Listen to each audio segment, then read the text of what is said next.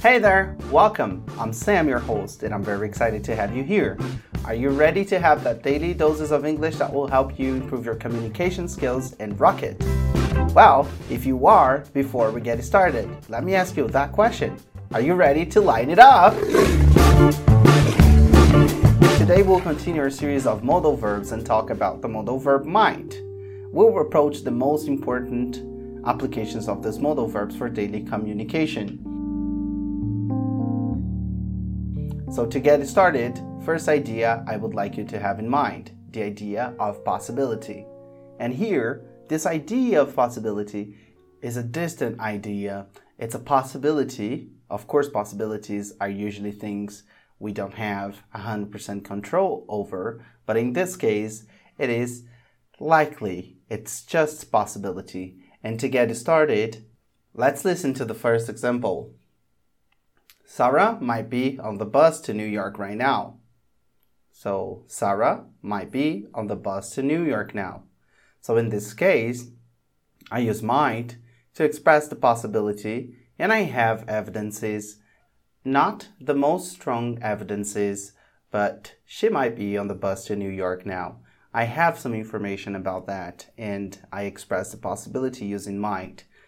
Just be careful with the use of might because usually we use might for things we don't have a lot of evidences, so be careful with the use of it. Well, let's listen to a second example, okay? Well, we want to visit our friend Joe, and we know Joe usually doesn't go out on Sundays. He prefers to stay at home on Sundays, and it is Sunday. We didn't call Joe, we didn't talk to Joe, but we believe he's at home so we say Joe might be at home today. Joe might be at home today. So I'm using might to express the possibility. Very good job. So now let's talk about how to use might to express suggestion, to give suggestion. And in this case, we usually use might for a very open suggestion, okay? For example, we are at a restaurant and I don't know what I want to have for lunch today and you say to me, Sam, you might want to try the shrimp with the white sauce. Sam, you might want to try the shrimp with the white sauce. So in this case, you're giving me a suggestion. Very good job. Let's listen to a last example before we go on.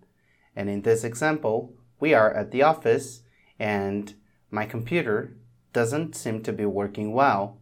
And you say, Sam, you might want to take your computer for maintenance. You might want to take your computer for maintenance. You can notice that I use the verb wanna, which is in a specific form to use the verb to want in a more informal way. But you can say, Sam, you might want to take your computer for maintenance. So in both cases, I'm using might to give a suggestion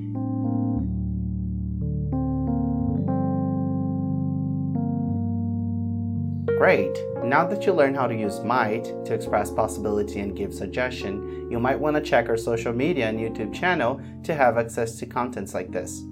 Our mission is to make your English learning process effective, simplified, and fast. By listening to this podcast, you become part of an international community of Brazilians who are willing to effectively learn English. So I welcome you to our Unity community, our Lions community. And now you're ready to line it up.